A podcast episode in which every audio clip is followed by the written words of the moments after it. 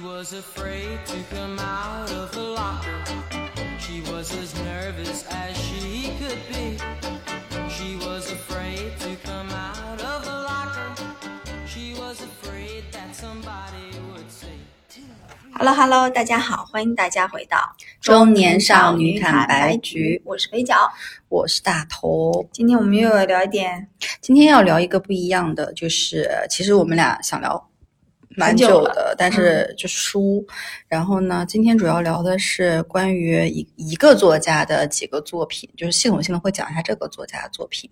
他的名字呢非常的普通，对就是他是一个普通人，叫李娟。嗯，我不知道大家有没有听过这个名字，嗯，但他的作品大家应该之前也有听过。然后李娟最早是肥脚安利给我的，你当时是应该在用手机看他的一部一一部什么来着？反正遥远的向日葵遥远的向日葵应该是去年的事儿吗？还是不是今年今年的事儿？夏天，呃，对，反正我记得嗯就是你在看，然后他安利给我这个作家，然后我也去读了。嗯，这期我们其实主要想聊聊李娟和李娟的一些作品。那么你先介绍一下李娟这个人吧。对，因为主加上主要聊这个呢，是因为呃，李娟她主要是生活，她写的所有作品的经历基本上都是在新疆嘛，对，然后包括游牧也好，包括种呃各种的作物也好，大家都是在新疆这个场域里面。嗯写了很多春夏秋冬的事情。但是我读完之后，就是因为你也知道新疆这个地方它冬季就比较长，嗯所以呢，这个它的东很多东西放在冬季读就很应景儿，就是嗯极度的寒冷啊，就这种会有。对对对严寒的还有很多是条件不好的情况下，那他最近呢，我是觉得李娟整个的风是很大的，就是很多人都在推崇她，在读她。那她整个的情况呢是这样的，就是她她是七九年出生的，他出生的时候就是出生在那个新新疆，对，但是他其实是四川人，就是他经常有他有一段时间就还是回过四川去住的嘛，嗯他呃，但是他整整个这个过程中，我就发现说，呃，我们都以为作家是不是说，呃，读了很多的书，上了很多的学，对不对？但没有，他在生新疆生产建设兵团生生生出来之后，他读了在当地读了一段时间书，但是他读其实高中没读完，后面他就跟着家里面去四川了。对，跟着去四川也好，过了一段游牧生活也好，反正等等吧，就是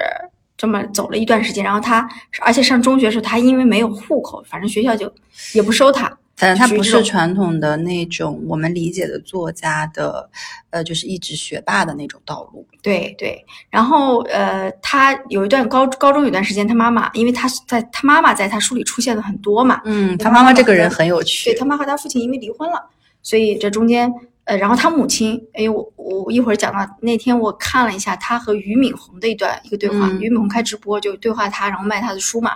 他里面也提到说他母亲是一个非常强势的女性，他妈妈很好笑的。嗯，然后全家很的支撑就是靠他妈，因为他妈的强势支撑起来的。然后呢，他妈还带他回四川老家，还做小生意，还赔了钱。好，嗯没办法，赔了钱那就继续重回新疆，就是老路走起来，你知道吧回？在了阿拉啊阿勒泰，然后他们是跟哈萨克的牧人是住在一块儿，所以他讲了很多哈萨克民族的和牧场的一些，嗯就在他各个书里面都有描写。对，他在哈萨克牧人这一段是他刻意的以一个作家的身份，其实进入到别人生活里面去，然后跟着人家去转场，然后去体验这个生活之后，把它变成书写。但他跟那个俞敏洪聊书也聊过这段经历，嗯对，其实就是，呃，反正后面我可以再细讲啊。反正他呢干过很多事儿，他学过裁缝，跟他妈，然后也没什么好生意啊。然后他还做过呃游牧，就跟过牧民走，然后开过小店，卖过小百货，反正在乌鲁木齐也打过工，就之类的吧。对，然后他在快二十岁的时候，他才开始了把写作当成一个这种业余的事业来来来来运作。对，对，然嗯后我之前也听过他的一些采访，就是声音的播客的一些采访。然后有一期是道长访问他，呃，李娟这个人其实跟我的就是印象里，就看他的文字跟他实际讲话的那个表达，其实是有点落差的。对，他这个人其实表达不太顺畅，嗯呃，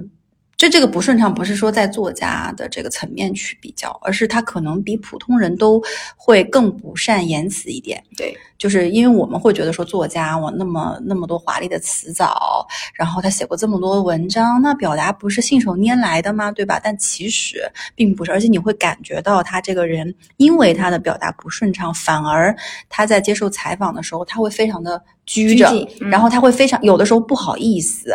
然后他那个就就很局促，但是你会觉得这个人非常的真实，嗯然后就是因为他的这个真实，所以特别特别打动人。然后他在跟道长在对话的时候，他还因为自己就可能有有些表达觉得不恰当，或者是觉得自己表达有点局促，他还就连连抱歉。但道长说没关系，就这个才是就是我们认识的，就是这种特别真实的你。然后你知道吗？李娟还有自己的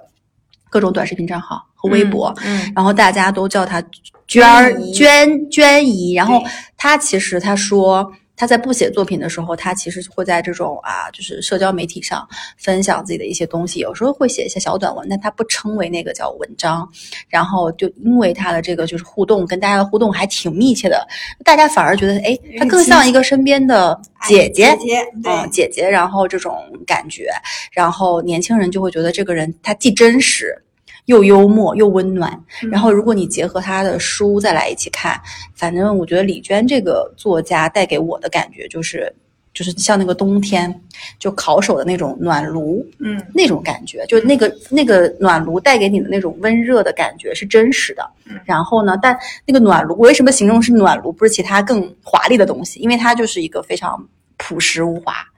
很平平淡，但是真实有用的这么的一个嗯。感觉带给你的。对，他在和俞敏洪，因为他和俞敏洪那个对谈是一个直播的连线嘛，你就能看到他们他们的人本人的样子。那就是戴眼镜的对他呢，中年呃人，嗯普普通通，但是他就是我非常同意刚才大头说的，就是他整个的语言表达。就是和他的文字表达的差距是非常非常大的。嗯他在语言表达上，他经常说着说着，他就哎呀，嗯，就卡住，就对对嗯啊对对对我我也不知道该怎么说，然后就停住了。他会不好意思。，对，然后呃，当但是就是你会发现说，他说出来的话都是呃比较的，就是能够就能说出那个点来的，就他想表达那个点，但他嗯经常会说出来就卡住，因为他讲过啊，他小的时候，他上小学的时候，他的人际交往是有非常大的问题的。嗯，用我们现在词来说，就是他一个是一个是一个极度社恐的人，然后他的社会关系处理的不好，然后等到有一天，因为他也不善言辞嘛，等到他嗯开始学读字的时候，学嗯读书认字的时候，他是突然发现说，哦，开始写作文了，对不对？他突然嗯发现说，用文字可以表达他内心所有汹涌的想表达的一切，嗯他发现哦，原来文字才是他表达的出口，嗯就不然我跟你讲，如果啊，就是他说又说不出来。他没有一个出口让他出去，整个人我觉得的精神状态会会受到极大影响。但是你知道你，就你刚刚讲的这点，因为他自己说又说不出来，然后感觉你又呃文字的这个出口，呃，就成为他的一个就是这种输出的释放。对，但就如果单单纯不看李娟的文字，我听你这样讲，会觉得这个人写的文字其实他应该是那种忧郁的嘛，忧郁的或波涛汹涌的或者什么样。但是李娟写出来的文字完全没有那种感觉，他完全是一个。嗯，就不像是一个说生活里面需要出口的这种人写出来的文字。嗯，我我的体感是，我们可以后面细聊。我的体感是，他的文字不忧郁也不压抑，但他的文字非常宏大，就是他经常让我感觉是他呃他的敏感度让他极度的感受到他自己作为一个呃渺小但是却真实具体的人站站在这么个整个宇宙中间这种感觉，他能够把整个的，因为他在新疆嘛，他能够把整个的这种空间的这种宏大、宇宙的无限用文字表达出来，所以我觉得，我觉得他的内心其实空间是极度大的，但不只是不是阴暗的那种大。啊是是是，对对对对对，我觉得这、这个是还是就他可能没有在整个成长的过程，因为自己的表达不顺畅，因为被退学了，因为没考上，因为又从你想，哎，对于一个想想我们自己青少年时期，如果你从一个小型小城市到了一个大城市，然后后面。因为妈妈是因为你看啊，这不仅是你自己的失败，是全家人。妈妈生意也失败了，你自己也被学校嫌弃了，相当于你被整个世界关上了一扇门，然后你要重回到那个可能就虽然很美，但是发达没有那么发达的一个小世界里去。嗯，你想想你会变成什么样子？对，但我觉得他非常有幸的一点是，他读书读得早。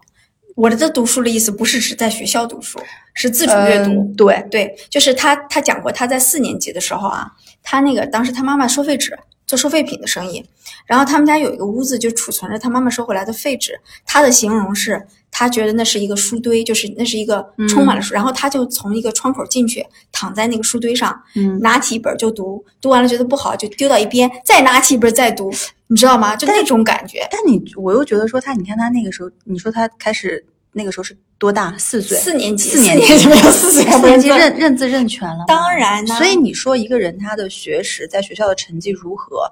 跟他的文学鉴赏能力是不相关的吗？不完全挂钩的。就是我的理解是在那个年代，他自己做了大量的阅读，嗯，让他以让他用语言找到一个语言的方式表达自己，然后他就持续持续钻进去，是是，然后把文学变成了他现在所以哎所以我我觉得这点真的挺，因为你知道，就现在学校我们家就小孩儿嘛，嗯就是老师也会经常说，嗯，平时有输入的人，就是指那那些好学生，作文写得好的，因为他们读书多，然后就反而会把说好学生等于读书多，读书多的人，读书多的人作文写得好，他学习好，嗯。就是在李娟这里其实就不是这样，因为就是说阅读也好，文字也好，写写作也好，它是你的一个单独的一个自由空间，嗯它跟你的学习如何，跟别人怎么去看待你，跟你家庭富裕还是怎么样都没有关系。，对我相信，嗯可能现在所谓学校里的好学生，作文写的好学生，他很难成为李娟。他是有模板化的那种对文字。李娟是完全自由的，在寻找着，以及他为后面他在新疆生活的嗯所有的体验和生活的感受，结合他之前的语言的，就是文字的输入，让他变成了他现在的这个、嗯这个样子吧。嗯，然后你知道，吗？他那天我在看她和俞敏洪聊的时候，他其实也会说，其实你看我现在就觉得说，我好像写一些东西就比较难，因为他现在没有、嗯没有在游牧嘛，说白了，他那个生活体验截止，然后还是有但那天他在体验。然后他很好笑，是他突然觉得，哎呀，我前段时间去了方舱住了一段时间，你知道吗？因为他在新疆嘛，啊，啊，然后哎呀，我感觉那个经历都让我可以写一本书。然后这时候俞敏洪说，那你可以写呀。然后他笑了笑说，哎呀，不敢写呀。然后好可就整个人非常就是他很，可爱，很真实。对。然后听到那里我都笑了，嗯，我就我就是啊不敢写啊，但这句话让他说出来了，你知道吗？就就不像一个作家说出来的。对，所以觉得家大家叫他娟姨啊，是特别合理的。啊特别好，真的。嗯哎，我们呢讲到这么多，就是我们要不要讲一下他的作品吧？开始，好，吧，那我是这样的啊，我我我先说啊，我读他呃呃呃那个要不先系列的介绍一下先系列介绍一下然后我再嗯讲一些我们自己比较有印象的一些文字。好的，他最早出版的最早出版的是在零三年出版的《九篇雪》，零三年他是多大？等一下啊，79年的03七九年，二十，等一下，二二三。二十四，二十四，二十四岁，哦，对吧？二十四岁第一部作品。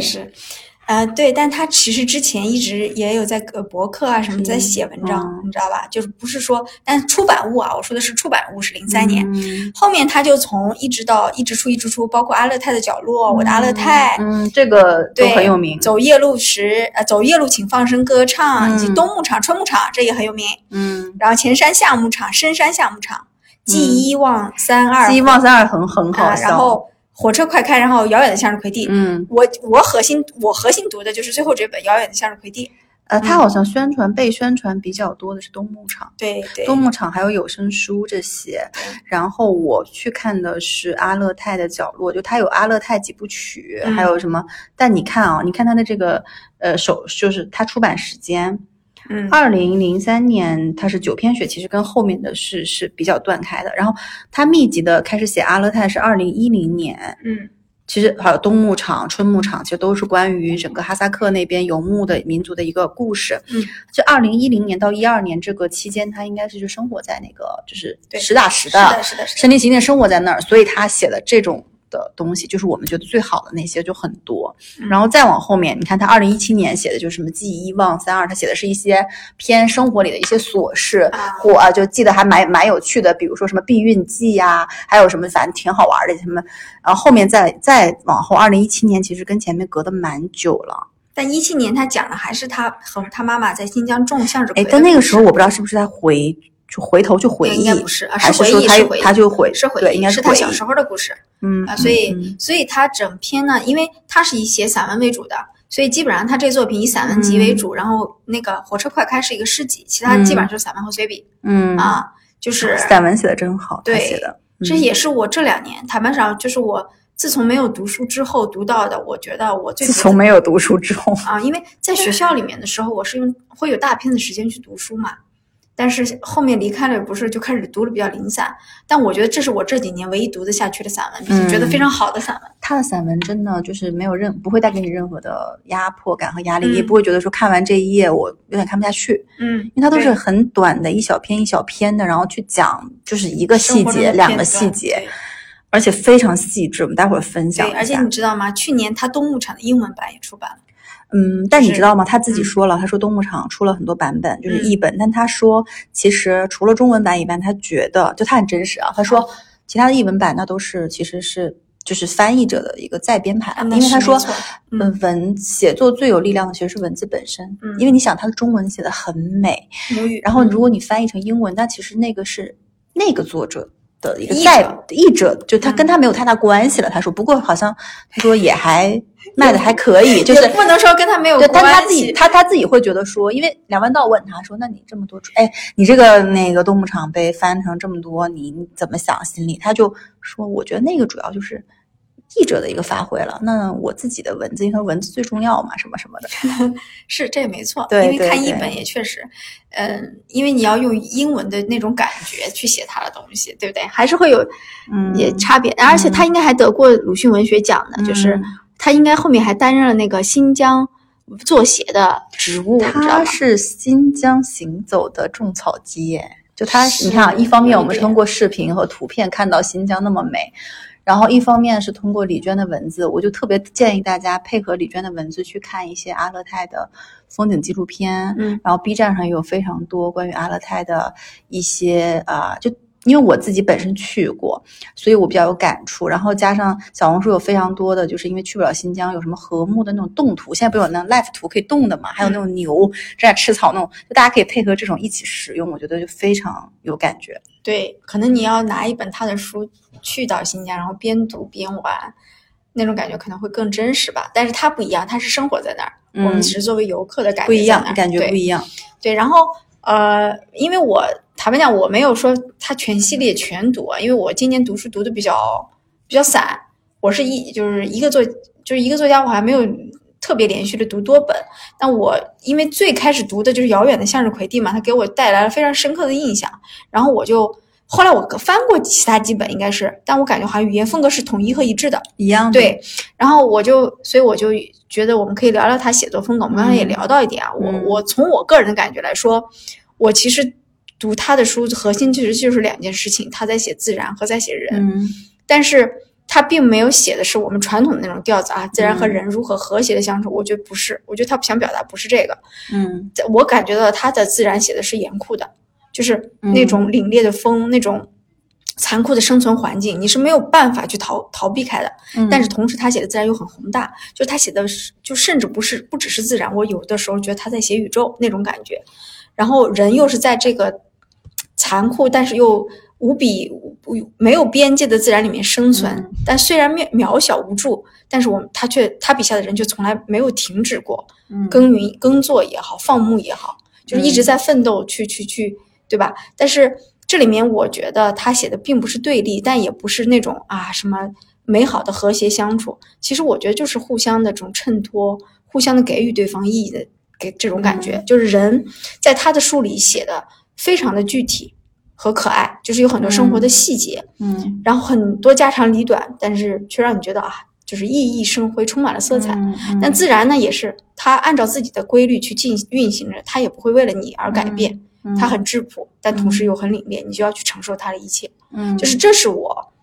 读到的比较重要的两件事，和我觉得这两件事给我的一个感觉吧。嗯啊，我特别认同，就是刚才肥角讲到的，就是关于人和自然这两个点。嗯，其实还有一些细节，因为关于人的部分，我尤其会觉得，就你有没有那种感觉，我们现实生活中啊、很多就是可能是因为社会节奏太快也好，还是什么样，你其实没有办法去观察到每个人的全貌，或者是哪怕都不是全貌啦，你都甚至没有，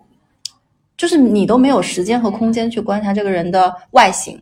外表。他皮肤是什么样子的，他头发什么样子的，然后这个人是爱笑还是说话口吃还是怎么样。但是在李娟的书里面，他所有的不管是来她商店里买裤子的，然后有就在我的阿拉泰里面有一个小孩儿跟他妈妈中午来试裤子，然后他们两个不知道是故意的还是忘了，就是穿那裤子就走了，然后晚上又那个小孩儿跑了几几里地又回来还裤子，然后满脸通红还哭着流着大鼻涕说、哦我们中午试完裤子忘记还了，就是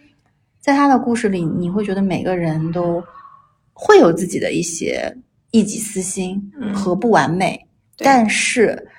就是很真实，也会有那种，比如他会聊，他会描写非常多，就是新疆那边的姑娘，大家都很漂亮，然后结了婚之后，这个小媳妇儿怎么怎么样，但他也会。描写说什么家长里短，然后他经常骂人，可能脾气不是很好，或者改嫁，或者是个寡妇。就你从他的那个书里面会看到非常多，就是有各种真实的，然后朴素的，然后这种情绪的人，然后包含他，他其实，在书里面讲了很多他的各种暗恋对象。嗯，因为我在那看的是有一个他去什么那种那个舞舞会，然后舞会是一个就是能歌善舞的哈萨克族的小伙子弹琴，他就他说那个人出现了。一下，我一整晚我的心就跟着他飘走了之类的。然后那个人后面就又倚靠在哪里就弹琴喝酒，他就在他旁边就是看着他，但发现那个人其实并没有注意到他。就是关于人和人之间的情感和情愫的描述吧，就很真实，然后又很浪漫。嗯，就然后对，但你看到了他这个人以后，你又觉得说，哎，这怎么就这个文，哎，真是你知道吗？就对不上，就是因为他讲还讲了蛮多，他就是暗恋别人啊，或者是怎么样，就你本来吧觉得吧，就这个作家你就感觉他就应该写自然，嗯写牛和羊，但他讲了自己的恋爱，你就觉得。嗯，就是这种，而且他对于这种情窦初开的那种描写，他对于很多细节的描写都非常的到位，就感觉跟你自己当时初恋的感觉是一样的。嗯然后他描写，比如说赶车去一个地方，然后一车人被挤在了那个车厢里，因为只有那一班车，然后天气很冷。他说，装在那一车里的不是一车人，是一车棉袄，就是 就是棉袄碰棉袄。嗯然后特别想抱个小孩在身上，这样自己更敦实、更暖和。就他很多这种细节，我觉得写得非常好。然后还有就是关于自然的描写，我觉得我们后面摘抄了很多，待会儿可以读一下。就后半部分可能是朗读，对，就是、这个呃，就是前面先说，就是自然的描写，你嗯会感觉说它特别像一个自然里的一颗精灵，就是一一或者是一一粒质子之类的啊，什么的空气什么里面的一个一个这种，就是它是融在那个自然里面，就感受的怎么会？你看我们也看，他也看，我们为什么看到就是只是那些特别空空洞的那种可能。非常华丽的可能一些形容词或者是成语，但他描述的就感觉让你觉得，哇，就是简直就跟他身临其沉浸似的去看自然的风景你。有没有觉得那天我看完他和俞敏洪聊天以后，我就在想，你看啊，我们俩是经常录播客的人，对不对？我们一直在用嘴表达，嗯，但你有没有意识？当我其实我不是跟你是一直在反复的跟你聊，说我要写作嘛我一直尝试把这个东西落到文字上，嗯但你会发现你，我们俩可以滔滔不绝的，甚至说三个小时，是但我哪怕落在文字上落三百字，嗯我都要斟酌很久。是的就是说语言的表达和写真的是两件完全不一样的事情。是的，是的，就是是，所以我就说到，因为他是一个小时候，你看他话不多，他就是个极其敏感的人，嗯所以他把所有的东西都装到心里，然后把嗯所有心里的东西落到笔上，就是是一个非常非常丰富的世界，就是对。那我们就不然开始讲讲诗歌朗读，不对散文朗读们。要分一些呃细节还是什么的吗？还是分书？呃，关于一些主题吧，好不好？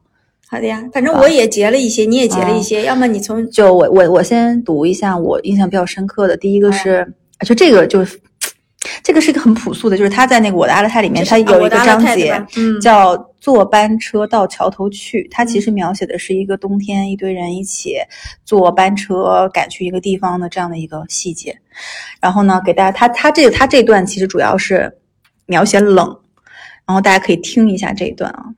就。冬天实在太冷了，若是冬天搭乘在县城和桥头之间运营的那趟班车的话，紧紧地塞满一车的不是人，而是外套。每个人都裹得严严实实，男人顶着沉重豪华的皮帽子，女人给大头巾缠得刀枪不入，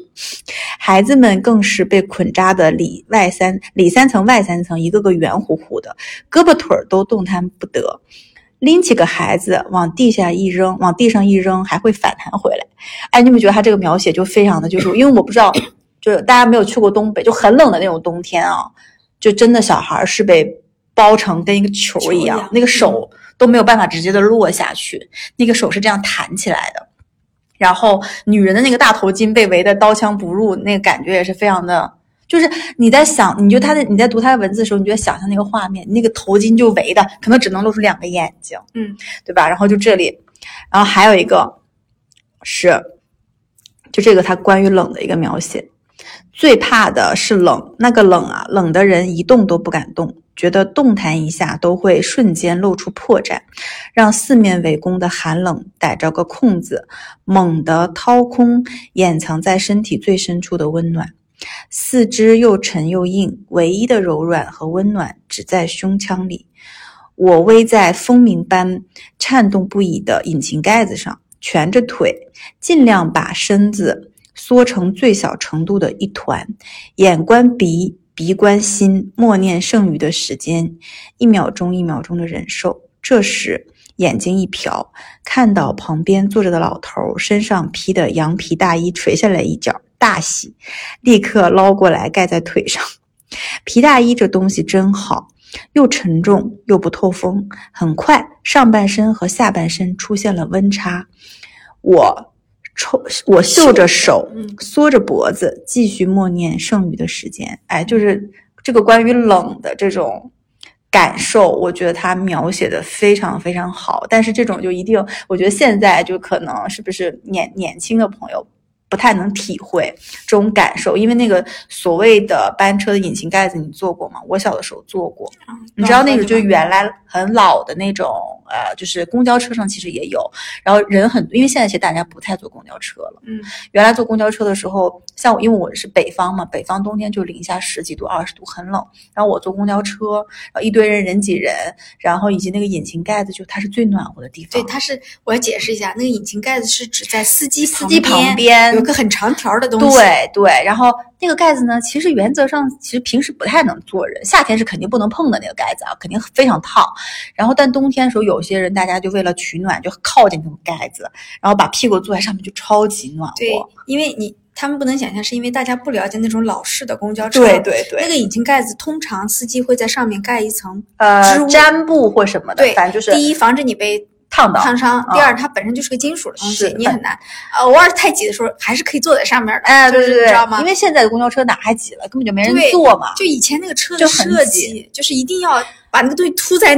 司机旁边，你知道是，所以就这段描写，就是一下子让我回到了我小的时候赶公交车，然后人挤人，以及很冷的时候引擎盖子那种感觉，因为因为他本身七九年的嘛，我觉得他可能八零后，尤其我们嗯会更有共鸣。对对，然后你分享你的那段，哦，我分享我的这段是不是？嗯好呀。那我我摘录的呢，就我发现我在摘录的过程中，我发现我本来读一些书时，我是一段一段的做做笔记，做但他的都太，但他的我就经常就是 一整发现篇哪一篇都不能，哪一句好像都不能留下一样。那我因为我我其实都太好了。对我读他的那个遥远的向日葵地，我感受最深的就是人和自然的这种。这种这种和、嗯这种关系嘛，所以我摘录基本上跟这个相关。嗯但我前面还有一段摘了他写爱情的东西啊，嗯我先来念一念，就是他那个向日葵地，因为他们种向日葵不就是为了收葵花籽嘛，嗯。他要经常要灌溉浇水，对不对？他会写，看看啊，啊、那个我就开始读了啊，那个读起来有点不好意思呢。嗯，那么广阔的土地，那么细长的水脉，它几乎陪伴了每一株葵花的充分允云隐隐，吮吸的吮，嗯嗯，地底呃地底深处庞大根系吸吮吸的滋滋有声，地面之上愈发沉静。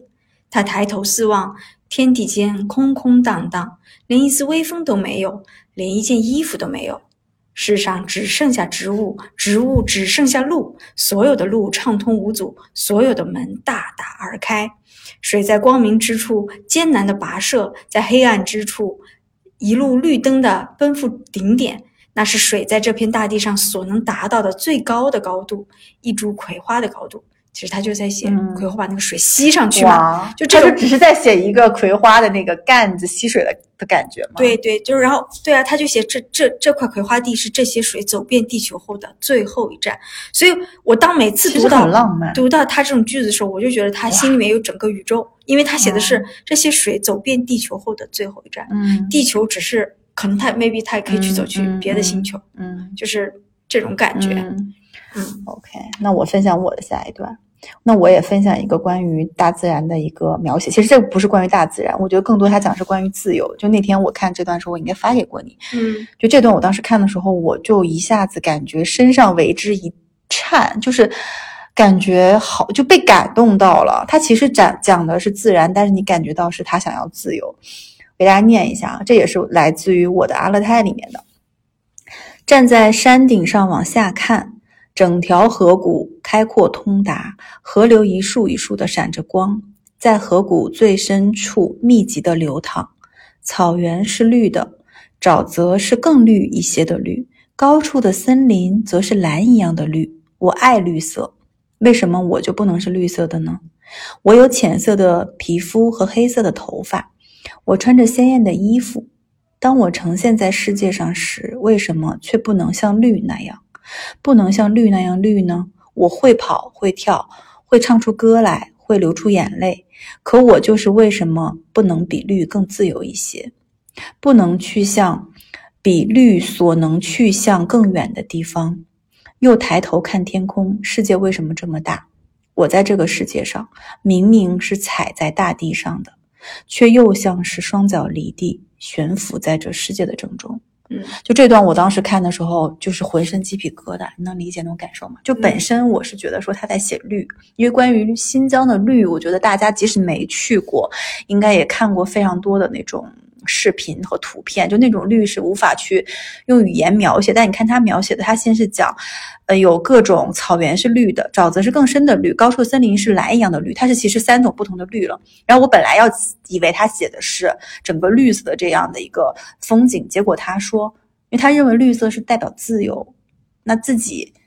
他有浅色的皮肤，那鲜艳的衣服，为什么我不能像绿那样自由？就我会觉得他在写这段文字的时候，嗯，我不知道啊，是被当时我会觉得他在写这段文字，他是有点忧郁的，他应该是在感叹一些自己的人生所不能去的一些地方，还是说现实把他困在了这里，他不能像河流，不能像什么一样这样去自由的奔腾。其实这里你不觉得他也有点刚刚就是讲的那种悬浮在整个世界之中，他也在考虑宇宙跟他之间的关系，对这样跟他关系。对对，所以你看我我这段和你这个有点类似啊。嗯真的再也没有人了，在戈壁滩上走一个小时也没遇到一个人，如同走了千百万年也没遇到一个人。不但没有人，路过的帐篷或地窝子也没有炊烟，眼前的土地上也没有脚印，四面八方空空荡荡。站在大地上，仿佛千万年后独自重返地球。就是他在那里走，然后他觉得他在重返地球。好，然后他接着下面说，因为他在大陆地上走，他就被风吹嘛。嗯然后他说，关于地球的全部秘密都在风中，风声呼啸，激动又急迫，可我一句也听不懂。他拼命地推我、嚷我，我还是都不明白。他转身撞向另一场大风，在我对面不远处卷起旋风，先指天，后指地。我目瞪口呆，仿佛真的离开地球太久。嗯就是就是，哎，我最近《三体》看的有点多，他他这个会让我有点出哎，你说跳脱。他，你说会不会就是他之所以有这么多感悟跟体悟，是因为他长期生活在这种广阔我觉得是，空旷之地，就是人在跟自由，就是跟自然这种长时间直接的对话嗯的直接的对话，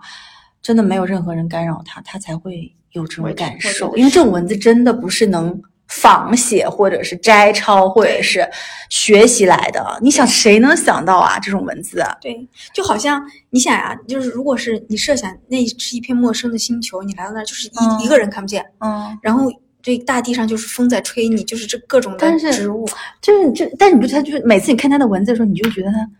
他也不是想象，但他的确就是他描写景色之后，然后其实其他的都是他的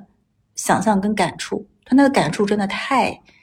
奇妙，太让人觉得不可思议了。就是你就觉得每次我读的时候觉得哇不可思议，就包括你刚才说的向日葵的那个整个的那个水最后一站，我也觉得这种东西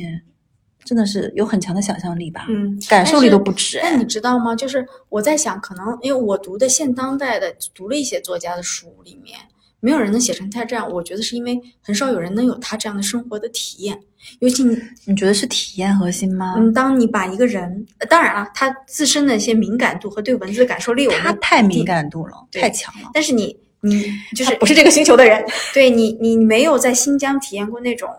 我说的是长时间的体验啊，不是你去滑个雪的体验啊，还是有区别。那你说长期生活在新疆人也写不出来这种东西啊？对对，这就是另外一件事儿了。你不读书的人也写不出是的，是的，还是要有，就是你能感受到别人感受不到的东嗯，西。感受力非常重要、然后我这还有一段是写他妈的啊，啊！你写妈关于亲情的是吧？对对对，那你先写妈妈，然后我说他妈妈外婆。不是在那里浇灌嘛？然后他这么写他母亲拿浇灌的时候啊，浇浇灌向日葵地的时候，我妈是唯一的观众，不着寸缕，只踩着一双雨靴，她双脚闷湿，浑身闪光，再也没有人看到她了。她是最强大的一株植物，铁锹是最贵重的权杖，她脚踩雨靴，无所不至，像女王般的自由、光荣、权势鼎盛。你知道吗？就是，嗯，就是我觉得吧他，妈在灌溉啊，他去。因不是不止他妈在怪他，他妈平时生活里就蛮强势的。对对对但他就把就是他妈的强势以及他妈在生活中给他的感受放在自然里，他就把它写成了这样女王女王，但他妈好像蛮好笑的这个人。嗯然后我写关于亲情，他写的外婆的，那这段我也很感动，我当时又要感觉要哭了。他说：“外婆，你不要再想我了，你忘记我吧，忘记这一生里发生的一切，忘记树林，忘记小学的六楼，吐一吐舌头，继续你绵绵无期的命运。外婆，痛苦这东西天生应该用来藏在心底，悲伤天生是要被努力节制的。”受到的伤害和欺骗，总得去原谅。满不在乎的人不是无情的人。你常常对我说：“娟儿啊，其实你不想结婚也是可以的，不生孩子也是可以的。你不要再受那些罪了。你妈妈不晓得这些，我晓得的。外婆，直到现在我才渐渐有些明白你的意思。虽然现在的我还是一团混沌，无可言说，无从解脱，但能想象得到。”若是自己也能活到九十六岁，仍然清清静静，了无牵挂，其实也是认认真真对生命负了一场责。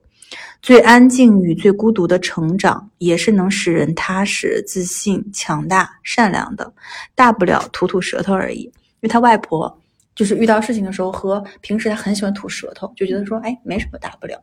然后当时应该是说，嗯，他应该是要出远门，就是要离开这个地方，离开他外婆。然后他外婆就不知道，或者是舍不得他，然后他就讲了这段关于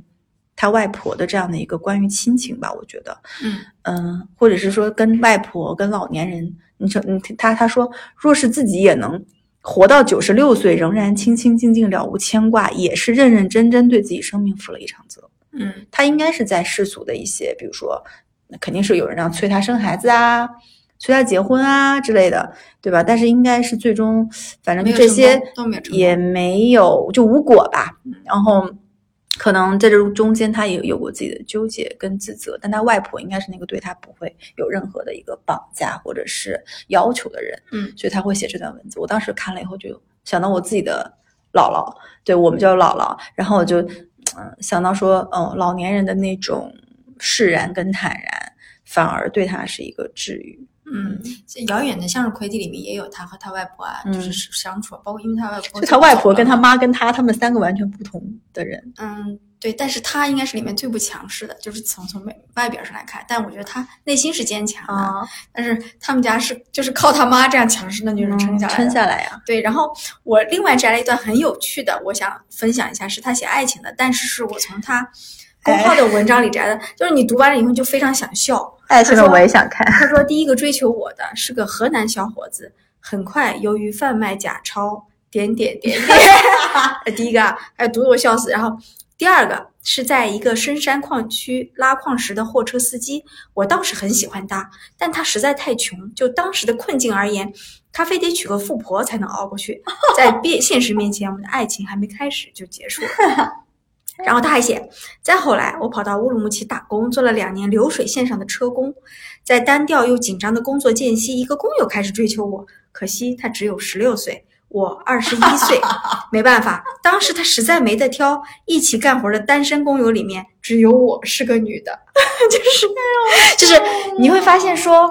他的那种俏皮不是用了用了那些嗯俏皮的词带来的，他就是。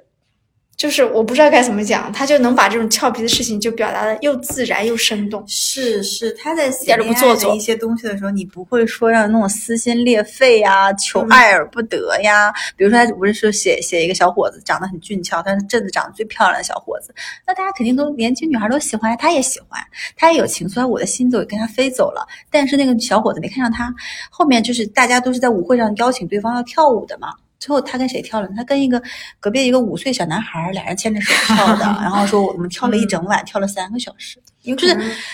他可能就是对那个孩子没有那么社恐吧。就是嗯，你本来觉得吧，就是写爱情这一段，就是好像你还期待发生一些啥，然后你还期待他会伤春悲秋一会儿，但其实你会发现他自己哎情愫人家也是有的，但他就是真的他可爱之处，他就可爱，就是可爱这个词形容他就是可爱女人，可爱，对吧？可爱娟儿姨，可爱娟儿姐，我觉得他真的太棒了，就他不会伤春悲秋，嗯。啊，那我反正就，但我会有，我也会有这种情愫，我也会感受，但我不会伤春悲秋，然后我还是继续要过活的，因为现实就这么个情况，对吧？嗯，我觉得我觉得我们不要再读太多了，因为读太多会影响大家自己阅读的感受和体验。嗯我我我是深深的建议说，大家先去挑，随便挑他的一本开始读都没有问题。是，然后我觉得你就会知道别人大家喜欢嗯他是有那个理由在哪里，就是你要读完整的读下来。对对这个对。然后今年就是，哎，当时为什么？当时说讲这个，就是讲李娟这个话题，我们俩第一次提，还是咱们提很久了，然后一直就是我在看那本书，一直没看完。大家知不是之前大头也提过，自己看书就是进度是比较分裂，就是多任务型进，多任务型的嘛。然后这个我就嗯，就后面又花时间去把我达拉泰读，正好读这段的时候，不是正好是新疆那个冬牧场那个和夏牧场转场的那那个那个阶段。然后就是很多牧民，然后很多牛羊死在那个路上。就如果没有读过李娟的这些描写，就是牧场或阿勒泰生活的，你不会觉得说这是一件很天大的事儿，或者是你不会觉得它很真实，因为你觉得，哎，那牧民牧场，那牛羊跟我离得远着呢。但是你读完那个书，我再看这个新闻，我才知道，我这个真的是意义。就惨重的，然后损失也惨重的一件事儿。就你感觉说，你因为他的描写，好像你跟他一块儿去了那个地方拜访了一些牧民，嗯，然后你对他那个小卖部是你好像去里面也买过裤子一样，嗯。就你对里面的人有了感情，然后你会特别的就揪心，就那就那种感觉，就刚好当时我在读这本书的时候是发生那个新闻，嗯，对挺好。对，反正就是这个我们这期是吧，分享李娟，就大家我们也胆敢来分享一下对学。，我觉得没有什么胆敢不胆敢啊，我觉得就是普通人，就是我们就是普通人读，然后普通人感受，那感受是真的，嗯啊，然后就够了，也不许也不期待说多深度或怎么着哈，反正就是大家嗯，如果喜欢李娟的。呃，也喜欢这类描写的文章的朋友们，可能可以去读一读。我觉得不是所有人都可能能能读得下去的，嗯我反而觉得，嗯，那行吧，那就本期我们就到这里先结束了。嗯啊，然后喜欢我们的节目，欢迎订阅我们的节目。想加入我们的微信听友群，搜索“坦白”的拼音“坦白零三零三”，小助理会加的，好吧？就是我每个都加了，但我看有人评论说微信没有人加，有人加的啊，大家就赶紧踊跃的加起来。拜拜。